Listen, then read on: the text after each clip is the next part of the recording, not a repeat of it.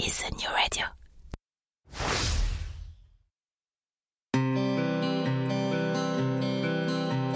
Cela fait partie des choses qu'on n'explique pas.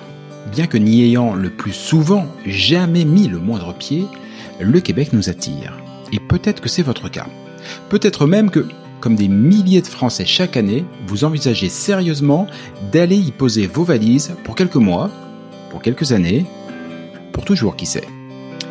Mais si en avoir envie est la condition première pour réussir votre expatriation, c'est aussi, et de loin, la plus facile. Quelles études, quel travail, quelle région, quelles écoles, quelle durée, quid de la santé, quid de ma retraite, quels seront vos droits, mais aussi quels seront vos devoirs, et au-dessus de toutes ces questions règne LA question fil rouge de tout immigré au Québec, comment obtenir le permis de séjour dont j'ai besoin, et puis d'abord, lequel est-ce? Au fur et à mesure de votre projet, d'innombrables questions, des doutes, mais aussi des grandes joies et de belles espérances vont vous submerger. Alors, à l'image de ce que Christelle Colling et ses équipes font au quotidien au sein de l'organisme, ce podcast est justement là pour vous aider, pour vous guider, pour vous informer, parce qu'ensemble, on partage le même objectif, Objectif Québec.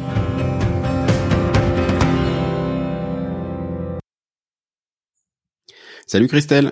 Salut Jean-Michel. Aujourd'hui, sixième épisode d'Objectif Québec, le podcast. Et je te propose de jaser d'un point qui me semble aussi essentiel que sous-estimé, les différences entre le Québec et la France. Euh, première question, c'est si différent que ça? C'est vraiment différent. C'est-à-dire que la différence, il y en a pas qu'une, il y en a plein, plein, plein. Et il y a des experts en, en différences culturelles, mais c'est vrai que j'ai toujours pour habitude de dire qu'on ne va pas au Québec comme on change de département en France, pour bien prendre la notion que on va vraiment arriver sur un pays étranger et avec une culture qui est euh, plutôt quand même nord-américaine que française ou européenne. Ouais, et puis tu, tu faisais la comparaison avec un département français. Euh, ça nous amène au premier point, tout ce qui est de l'ordre de la, de la mesure, et j'allais dire de la démesure du, du Québec, pour donner des points de repère. Euh, le Québec, c'est grand comme 2,7 fois la France. Une paille. Euh, et pourtant, c'est presque 9 fois moins d'habitants. C'est 8 millions d'habitants. Euh, on a à peu près 70 millions en France. Juste pour donner une échelle de grandeur, la seule région parisienne, c'est 11 millions d'habitants. Donc un pays qui est presque trois fois plus grand, avec neuf mois moins d'habitants, ça change deux trois trucs au quotidien. Effectivement, c'est pas comme changer de département. Non, c'est ça. Puis les Français, quand ils pensent au Québec, aussi pensent à Montréal ou Québec, euh, justement aussi pour ça. Je pense qu'il y a une un peu une peur de ces grands espaces. C'est ce qui attire un petit peu. Et mais c'est aussi ce qui fait que les Français vont peut-être pas trop en région parce qu'ils se disent qu'il y a rien en fait au Québec. Donc euh, tu vois beaucoup de Français euh, euh, se, se, concentrer à se dire on va aller à Montréal ou à Québec. Mais il y a dans les autres villes justement ils vivent très très bien et il y a des écoles, il y a du travail, il y a une vie normale. Mais c'est vrai que ça ça fait un petit peu peur aux Français. C'est une appréhension quand même. C'est vrai et il y a aussi une vie culturelle. Euh, il y a plein de ah, moi qui vis au Québec euh, aujourd'hui, bah je fais partie de tous ces gens-là qui ne connaissaient que Montréal et Québec, hein, grosso modo. Euh, il y a plein d'autres villes et moi ce qui me surprend effectivement, c'est oui, tu as raison. Déjà, il y a des écoles, bon, c'est un peu le minimum syndical quand même. Il y a du travail partout et partout. On est au plein emploi au Québec. Ça déjà, c'est une petite subtilité par rapport à la France.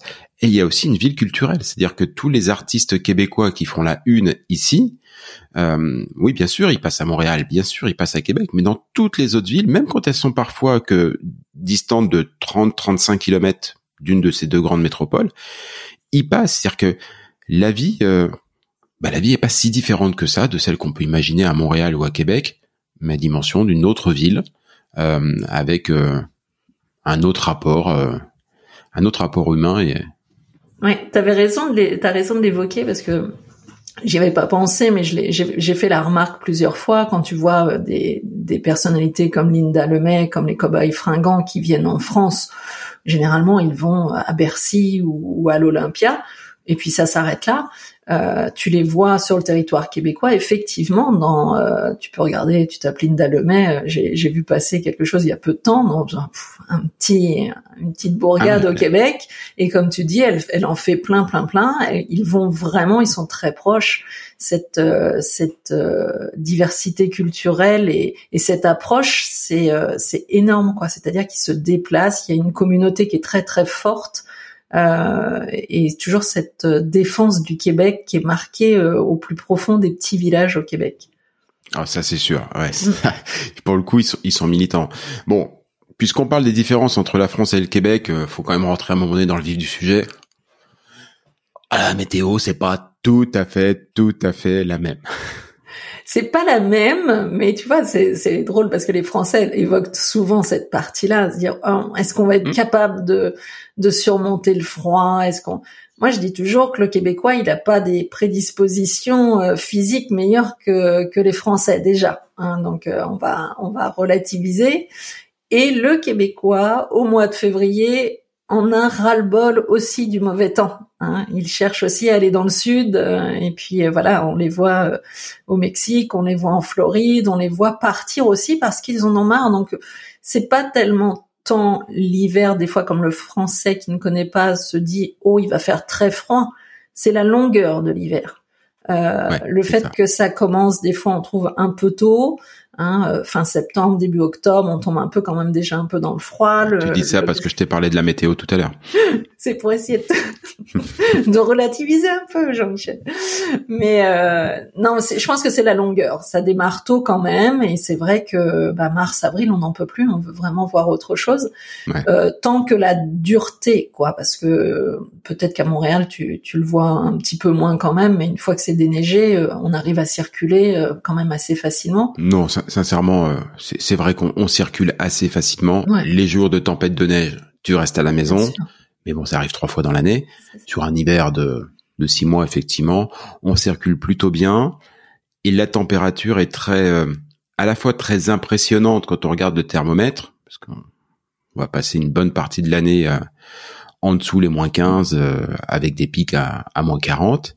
Et paradoxalement, mm. je me suis moi surpris à sortir euh, en t-shirt peut-être pas, mais à peine couvert avec juste un, un sweat, un coton boité comme on dit ici, alors qu'il faisait moins 15 dehors, et sans me mettre à grelotter comme un comme un fou.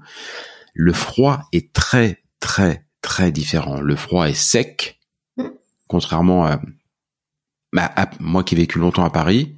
Paris sous le crachin parisien avec 2 degrés. La réalité c'est que j'ai plus froid qu'à moins 15 ici au Québec. C'est exact. Moi, j'ai accompagné des Québécois qui sont venus euh, fin novembre, début décembre à Paris, où il faisait effectivement un degré, et ils avaient mais vraiment beaucoup plus froid qu'avec les moins 15 euh, ou moins 20 euh, à Québec. Donc, c'est pour ça qu'il faut relativiser un petit peu sur la, la dureté entre guillemets du, du froid. C'est plutôt la longueur, c'est-à-dire que plutôt que de se dire est-ce qu'on va supporter ce froid-là, c'est qu'est-ce qu'on peut mettre en place pour faire passer ces cinq six mois d'hiver qui vont être longs. Il va falloir s'occuper, il va falloir continuer à sortir, il va falloir trouver d'autres activités. Ça, oui, plutôt que de se concentrer sur le moins 25 ou moins 30 historique, mmh. quoi. Et puis en profiter aussi de l'hiver. Euh, beaucoup de Québécois le disent. Euh, je suis, je suis d'accord avec toi. Hein, tous euh, arriver franchement au mois de mars, ils en peuvent plus quoi de la neige. mais ceci dit, l'hiver, si tu le subis, ah ouais, les six mois sont vraiment très très longs. Mais au moins au début, quand il revient, tu peux en profiter un peu. Euh, c'est vrai que c'est tellement agréable de pouvoir aller euh, skier, faire des raquettes. Enfin, il y a plein de jeux de neige, de froid, d'hiver pour les mômes. C'est formidable. Il y a, il y a des patinoires de hockey à peu près tous les 5 mètres qui sont installés juste pour les mois d'hiver. les deux copains, les deux copines et tout qui veulent, ils mettent les patins et puis ils vont s'amuser. Il y a moyen de pas le subir mais ouais, c'est sûr que six mois de l'année, c'est un poil long, quoi. C'est ça, faut avoir une autre approche. En France, euh, si il fait froid, vraiment froid et de la neige, on va se dire on reste à la maison parce que ça dure trois quatre jours. Et là, faut vraiment avoir une autre approche. Des fois, il y en a qui tombent dans le panneau de se dire, bah, on reste à la maison, on va faire euh, cool et tout. Sauf que ça dure six mois. Et ces gens-là tombent en dépression parce qu'ils ne sont pas sortis. Les Québécois le disent, il faut vivre l'hiver.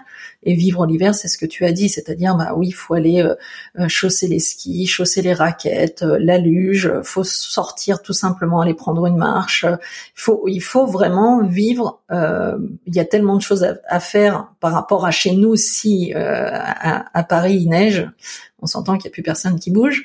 Mais là, c'est complètement différent. Donc, faut vraiment avoir une autre approche de l'hiver pour euh, bah, pour pas sortir déprimé au mois de mars, même si on peut avoir un petit peu marre de ce temps qui dure, qui est mauvais. Puis si vous venez en famille, euh, bah, nos stress cette fois-ci, vous aurez ce qu'il faut pour finir votre bonhomme de neige. Hein. Euh, voilà, à Paris, quand on va faire un bonhomme de neige, on commence la première boule, on se dit ah bah flûte, plus assez de neige pour finir mon bonhomme, je rentre à la maison. Là, c'est tranquille, tu peux le finir, tu peux faire toute la famille de bonhomme de neige. Euh, il y, a ce qu'il faut. Une autre des différences et quand je parlais en introduction de sous-estimation, celle-là me semble très sous-estimée, c'est la langue on part du principe que au Québec, on parle français. C'est vrai, mais ceci dit, il faut quand même un petit temps d'adaptation.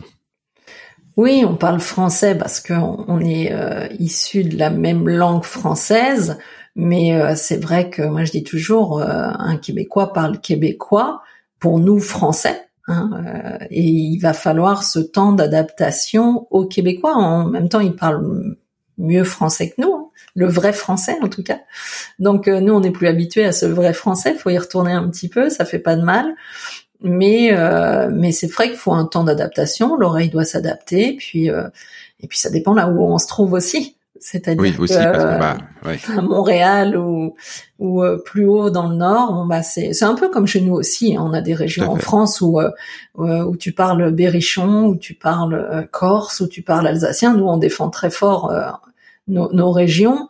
Et au Québec, c'est un petit peu pareil aussi. Hein, suivant les régions où tu te trouves, euh, bah, des fois, il y a même entre Québécois, tu les entends, ils sont capables de se dire, ouh, là, c'est un peu plus compliqué de les comprendre.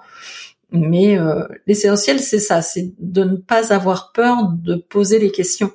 Euh, des fois, le français est un petit peu à se dire, mince, j'ai pas compris, alors je reste là-dessus, ou, ou je vais faire croire que j'ai compris pour pas avoir l'air bête. Et je pense qu'il faut pas hésiter de poser la question, de dire, bah, en fait, euh, qu'est-ce que qu'est-ce que tu as voulu dire ou moi je l'ai je l'ai compris comme ça et et ça permet de s'apporter une richesse euh, mutuelle en tout cas. Ouais, c'est sûr. Il y a il y a un autre truc sur la langue quand même qui moi moi m'a surpris. Euh, et qui est peut-être important pour tous ceux qui vont venir ici dans une optique de travail et notamment de travail manuel. Les outils, tout ce qui va être de l'ordre de, de outils ou de la mécanique, ça n'est que de la terminologie anglaise. Euh, oubliez votre perceuse et venez avec votre drill. Euh, Là aussi, il faut s'habituer un tout petit peu. Ça va vite, hein. ça va, ça va, ça va super vite. Mais voilà, faut, faut, faut pas venir ici en se disant euh, je parle français, je suis habitué à mon français, ça va tout être pareil. Il y a des petites différences et puis il faut avoir l'oreille un petit peu souple pour pour, pour s'y adapter parce que ici c'est nous qui avons un accent. Oui, c'est ça. C'est déjà ne pas arriver en disant euh, du québécois qu'il a un accent parce que déjà ça ça énerve un petit peu. bah oui. On peut se mettre à sa place. Alors nous on le fait sans euh, on le fait euh, sans arrière-pensée, sans méchanceté et, et, heureusement. Mais c'est vrai qu'il faut quand même faire attention à sa posture. Je parle toujours de posture parce que on peut faire des erreurs comme celle-ci qui nous semble basique en fait, mm. de se dire oh bah oui bah, avec votre accent on comprend pas. Mais là déjà on se fait pas bien voir de le dire, donc euh, ça aussi c'est du travail en amont de se dire oui bah il y a certaines choses qu'il faut pas que je dise et que je prends conscience que je suis dans un pays étranger, donc c'est moi qui ai un accent pour pas qu'il y ait des réflexes comme ça qui viennent à dire oh vous avez un accent. Non, non, non, parce qu'il y a certains Québécois qui vont vous le dire, mais pas forcément gentiment. Ah bah oui, oui. Euh, moi, on me parle souvent gentiment, mais souvent de mon accent français j'en joue. Il faut admettre qu'on qu'on a un accent. Je, quand je rencontre quelqu'un de québécois pour le travail ou quelque chose, très vite je lui dis bon, vous avez sans doute remarqué, hein, après deux trois minutes de conversation, j'ai un léger accent. Euh, et, à partir du moment où ça vient de soi, d'ailleurs, ça passe. Mais alors, euh, bah, ça passe crème parce qu'ils aiment bien en fait.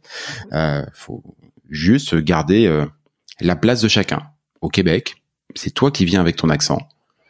Eux, euh, mais ils parlent français. Bah, on, est des étrangers quand on vient. Quoi. C'est, cette notion-là que le français a peut-être un peu plus de mal à comprendre ou à intégrer en tout cas, c'est que c'est pour ça que j'aime bien dire que c'est pas une extension de la France. On change pas de département. Hein, on va bien dans un autre pays, donc euh, on est des étrangers, donc il va falloir s'adapter et se souvenir tout le temps de ce qu'on demandait aux étrangers qui venaient en France.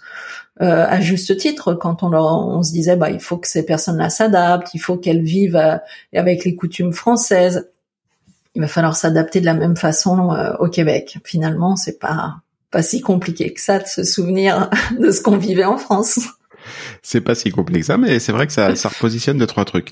Euh, dans l'univers qui tourne autour de la langue, il y a le tutoiement. Le tutoiement au Québec qui est, euh, ah, j'allais dire, quasi généralisé, mais enfin pas complètement quand même. Ouais, c'est subtil. C'est bien que tu l'évoques parce que j'ai vu justement là aussi les écarts des Français il y a, il y a quelques jours et il y a longtemps que je voulais en parler.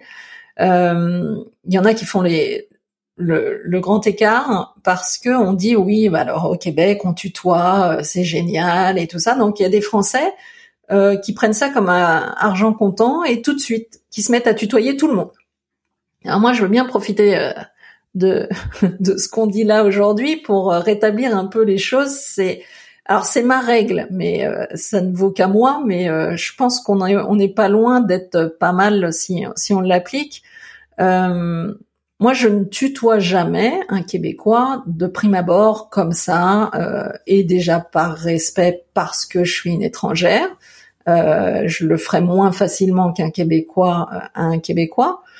Et très vite, par contre, si je vois que c'est quelqu'un qui a à peu près mon âge et moins, je vais très vite lui poser la question de si ça la dérange pas d'être tutoyée.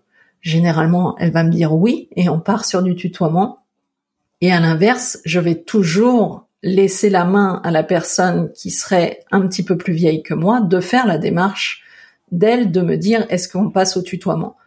Mais quand je vois des fois des Français qui, par principe, tu, tu, tu, tu, tu à longueur de journée et surtout n'importe qui, que ce soit en face, euh, appliquer le tutoiement, il y a des fois, ça peut être un petit peu mal perçu aussi. C'est-à-dire qu'une personne qui est plus âgée que vous, euh, tutoyée par un Français, pas sûr que ça soit apprécié de tout le monde tout le temps. Donc, par précaution, moi, j'applique cette façon de faire là et je dis surtout à certains Français que j'ai entendus juste parce qu'ils sont jamais venus au Québec et qu'ils ont parlé et ils ont entendu beaucoup qu'il fallait tutoyer. Tutoyer tout le monde, attention à la manière dont vous l'employez quand même. Cette règle et ces conseils sont vraiment excellents parce que moi j'ai posé la question à une amie québécoise il y a pas si longtemps que ça en disant mais comment est-ce que tu fais toi au travail ainsi de suite parce que des fois souvent on tutoie mais parfois on vous voit et elle applique exactement ça. Non, ça me fait plaisir. quand elle est en soit pour le boulot, soit en, en, position, j'allais dire, minoritaire ou d'infériorité par rapport à l'âge, par rapport au statut social ou quelque chose comme ça, elle va plutôt laisser la personne en face faire la démarche, ou alors elle va demander. Voilà, si ça sert, euh, voilà, mais elle va demander. Mais par contre, elle va certainement pas l'imposer. Euh, on regarde les informations ici. Quand un journaliste euh, interviewe le premier ministre, il lui dit pas tu. Hein. Non, non, c'est ça. Il y a un moment donné, voilà. Non, bah ça, me rassure, mais euh, je c'est une règle qui, je pense, qui nous met à l'abri, en tout cas, si on l'applique. Ça, ça peut pas faire de mal. C'est-à-dire que, euh, au pire, si je me mettais à, à vous voyez quelqu'un qui veut tout de suite qu'on tutoie, va me le dire, et puis tant mieux. Mais euh, il m'est arrivé de vous voyez des personnes un peu plus vieilles que moi, québécoises, qui n'ont jamais dit on va se tutoyer. Donc ça prouve que euh, mm. bah, le tutoiement n'est pas aussi euh, enfin abordable que ça comme on voudrait l'entendre. Donc euh, appliquer au moins cette règle-là, au moins c'est les bretelles de, de sécurité, on va dire. on passe de la langue et puisqu'on est en train de parler du comportement en fait des Québécois, bah, le comportement en général. Il y a évidemment dire c'est c'est l'image d'Épinal, mais c'est vrai, la bienveillance québécoise, la gentillesse québécoise. Ouais, ça aussi c'est une sacrée différence quand même. Bah oui, c'est une sacrée différence et là aussi il faut faire attention de l'interprétation qu'on fait de tout ça, de ces différences-là. Euh, moi j'aime assez à dire il y a le constat qu'on fait des choses, de se dire il y a ci, il y a ça, Puis après l'interprétation et qu'est-ce qu'on fait, la manière dont on aborde ces choses-là? C'est-à-dire que euh, oui, au Québec, euh, c'est pas le monde des bisounours, mais s'il y a vraiment quelque chose qu'on veut aller chercher, c'est-à-dire la reconnaissance, la bienveillance, la sécurité, euh, le fait d'être accompagné, de pouvoir s'élever, ça évidemment qu'on va le trouver au Québec. Mais euh, attention, des fois aussi, il y a des Français qui font le grand écart en se disant oh bah ils sont super gentils, super cool et tout, euh, donc c'est mes potes. Bah, hmm. Pas forcément, justement, attention de l'interprétation qu'on fait, parce que la bienveillance québécoise, euh, pour nous, ça nous fait beaucoup de bien parce qu'on la connaît de moins en moins en France. Mais hmm. attention, c'est pas parce qu'ils sont bienveillants qu'on devient amis comme s'il y avait de la bienveillance en France, effectivement, on peut se faire des amis facilement, on vient prendre l'apéro, et quand on vient prendre l'apéro, c'est que ça y est, on est quand même pas mal potes et qu'il y a de grandes chances qu'on s'invite à manger, etc., etc. Là, non, vous pouvez avoir une très grande bienveillance. On peut peut-être vous inviter un jour à boire un verre, mais de là à dire que euh, on va devenir amis, ça va pas être du tout la même chose qu'en France. Donc, interprétation à, mettre en mesure toujours. Hein. Et t'as raison, on va peut-être t'inviter à boire un verre, mais ce verre sera souvent partagé en terrain neutre, euh, dans un bar, dans dans les fameux 5 à 7. Euh, compliqué de se faire inviter euh, chez un chez un Québécois.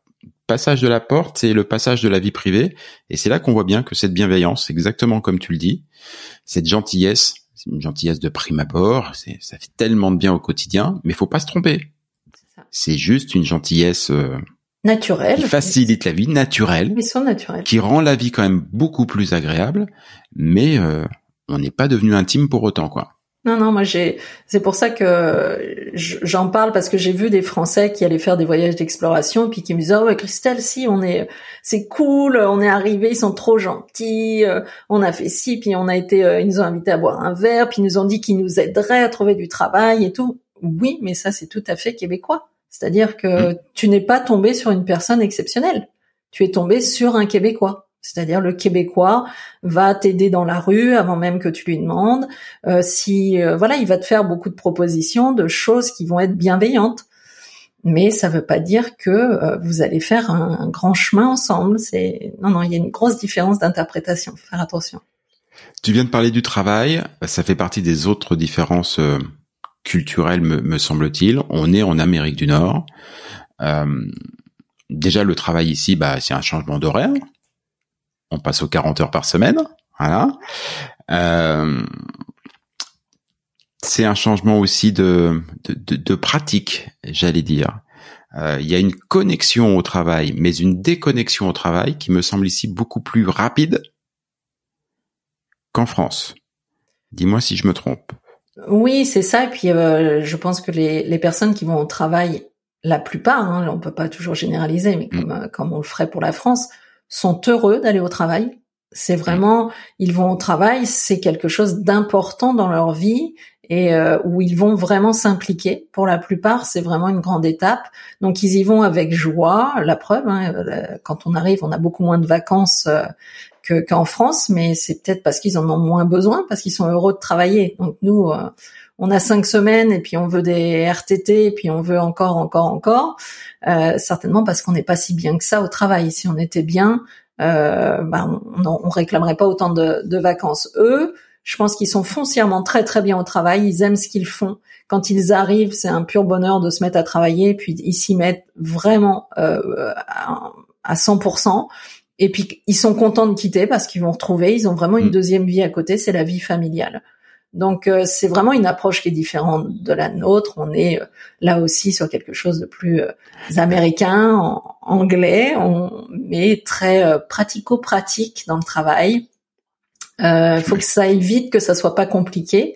et donc ça c'est vraiment différent de chez nous. Hein. Ouais, je me, je me, souviens je crois que, c'est quelqu'un, un, ami québécois ou une amie québécoise qui me disait euh, ah bah je reprends le travail euh, après deux semaines de vacances et j'ai dû lui dire quelque chose comme bah bon courage.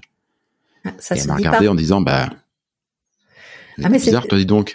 C'est bien que tu dises ça parce que c'est bien que tu dis ça. Je rebondis parce que bon courage en fait c'est très mal vu au hmm. Québec. Bah oui, très mal euh, vu. C'est très mal vu. Alors je le dis, c'est j'en profite à tous les Français parce que tous les Français disent bon courage.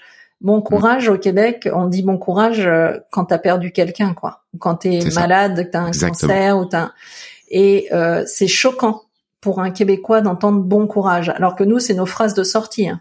Euh, au lieu de mm. dire salut, on dit bon courage pour une journée de travail. Non, non, vous leur dites absolument pas ça. J'ai eu l'expérience un jour d'une dame qui était à l'accueil, une Québécoise, et j'étais venue avec un, un Français. Il repart, il lui dit bon courage je suis derrière, puis elle me dit mais euh, mais euh, on lui a dit quoi sur moi? Et euh, bah rien. elle dit non non parce qu'il m'a dit bon courage. Et non, ça se dit pas en fait. Il faut que ça soit grave. Il faut que ce soit grave, mais ça, montre vraiment la différence d'approche. Quand tu le disais tout à l'heure, ils sont peut-être plus heureux au travail. Ça fait vraiment partie du, du quotidien. C'est pas une souffrance d'aller au travail. Euh, voilà, c'est pas la perception culturelle, pour le coup, on est vraiment dans l'interculturel, est très très très différente. Euh, les autres différences au travail aussi, c'est que les rapports humains au travail sont beaucoup plus factuels. Euh, on peut apprécier quelqu'un, le virer. C'est pas forcément pour ça qu'on ne l'apprécie plus et qu'on n'est plus copain ou qu'on n'a plus de relation. C'est juste que factuellement, on n'avait plus besoin de sa valeur ajoutée à ce moment-là, à cet endroit-là c'est ce que je disais tout à l'heure. Faut euh, faut penser toujours que le québécois c'est euh, pratico-pratique. Donc quand vous avez compris ça dans toutes les sphères, vous avez compris beaucoup de choses. C'est exactement ce que tu dis. C'est-à-dire qu'à un moment donné, pour le travail, euh, on a besoin de quelqu'un là lundi parce qu'on est en train d'échanger sur un projet. On trouve ça génial. Ils ont un enthousiasme de dingue. Donc dès mercredi, il faudrait qu'on ait quelqu'un. Donc cherche quelqu'un, on trouve ah bah super, on a trouvé quelqu'un jeudi impeccable. Et puis au bout de trois quatre mois, eh bien écoute, le projet monte pas, la mayonnaise est, pas prise. Bon bah écoute, il faut qu'on arrête tout de suite parce qu'on va pas se mettre dans le rouge avec ça, donc on va arrêter. Donc bah on n'a plus besoin de ce quelqu'un. Donc euh, bah écoute, euh, t'es gentil, c'est super compétent, mais là on n'a plus besoin de toi, donc au revoir. Et c'est exactement ce que tu dis. Il y a rien derrière ça. Et les Français, ça les choque énormément parce que mm. c'est vraiment on prend, on laisse, on prend, on laisse, on prend, on laisse.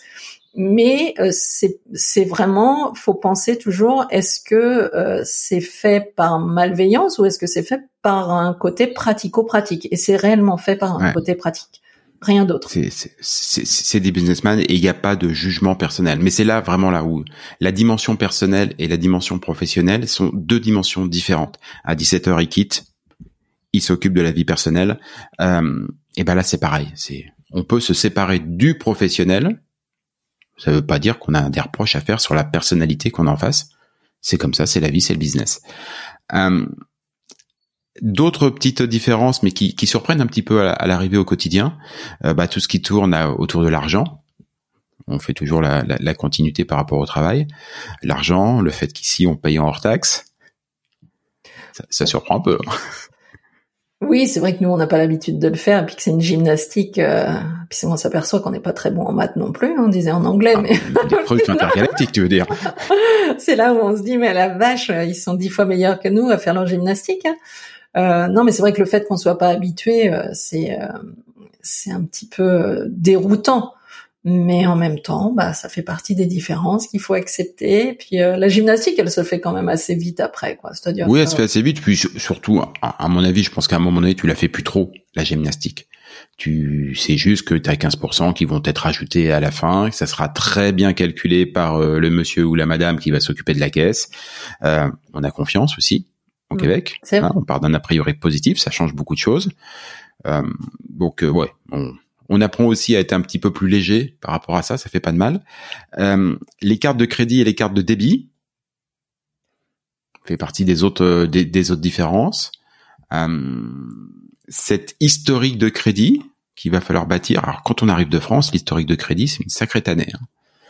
Oui, puis c'est c'est voilà comme comme les taxes, comme tout, c'est vraiment un autre schéma où il faut euh, il faut s'y coller un petit peu, je pense, et puis se dire mm. bon bah attends avant de partir, euh, faut vraiment qu'on étudie les choses, vraiment qu'on étudie comment on, on, va appréhender les choses, comment on met les choses en place, qu'est-ce qui les petits trucs et astuces, parce que pour le cas, le coup là, c'est pas juste on va essayer de comprendre ce que les gens disent et puis on va s'adapter comme ça. Il y a des choses, faut mieux pas trop attendre en matière de finances pour euh, pour être au clair tout de suite.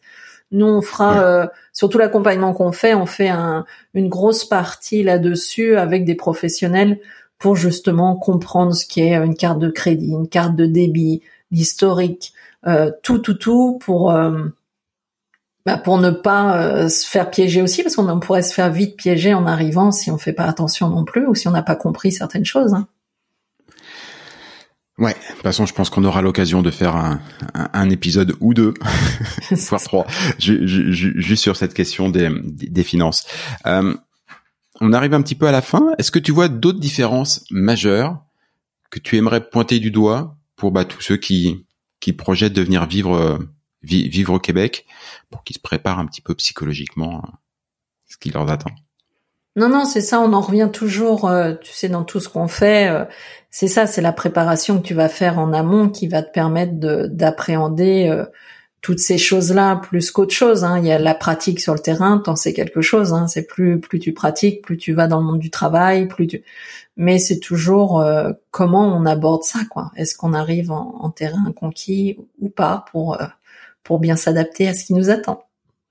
Ouais, bien comprendre que c'est un pays différent, que ce n'est pas effectivement un changement de, un simple changement de département. C'est probablement la première erreur à ne pas faire pour réussir son expat. Et euh, dans le prochain épisode, on va essayer ensemble de lister toutes les autres erreurs qu'il ne faut pas faire. Je te vois déjà sourire, je sens que tu vas adorer cet épisode. Christelle, à bientôt. Oui, à bientôt Jean-Michel, merci. Ciao, ciao.